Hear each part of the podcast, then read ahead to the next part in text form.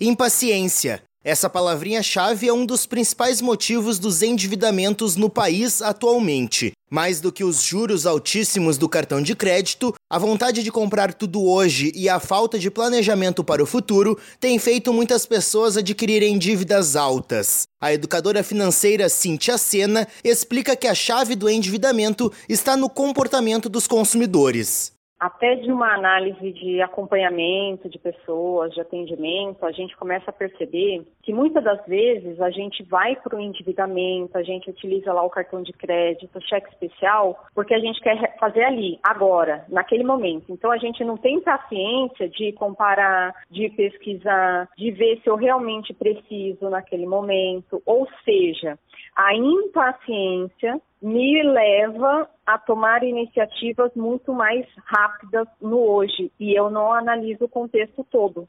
A impaciência também leva quem já está endividado a aceitar propostas e tomar decisões paliativas, que só empurram o problema para o futuro. É preciso pensar que as dívidas não surgiram da noite para o dia e não vão ser quitadas desse jeito também. Sena orienta parar e analisar sua situação financeira antes de fazer uma nova compra.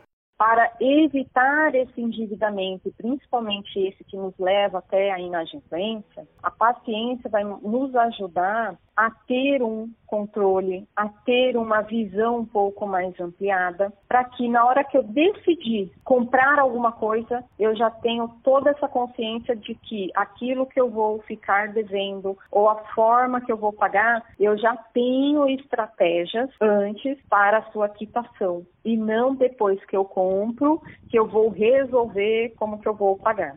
Estabelecer objetivos a curto, médio e longo prazo, planejar maneiras de guardar dinheiro para conquistá-los e ter disciplina para cumprir o planejamento são outras dicas. Agência Rádio Web, produção e reportagem Renê Almeida.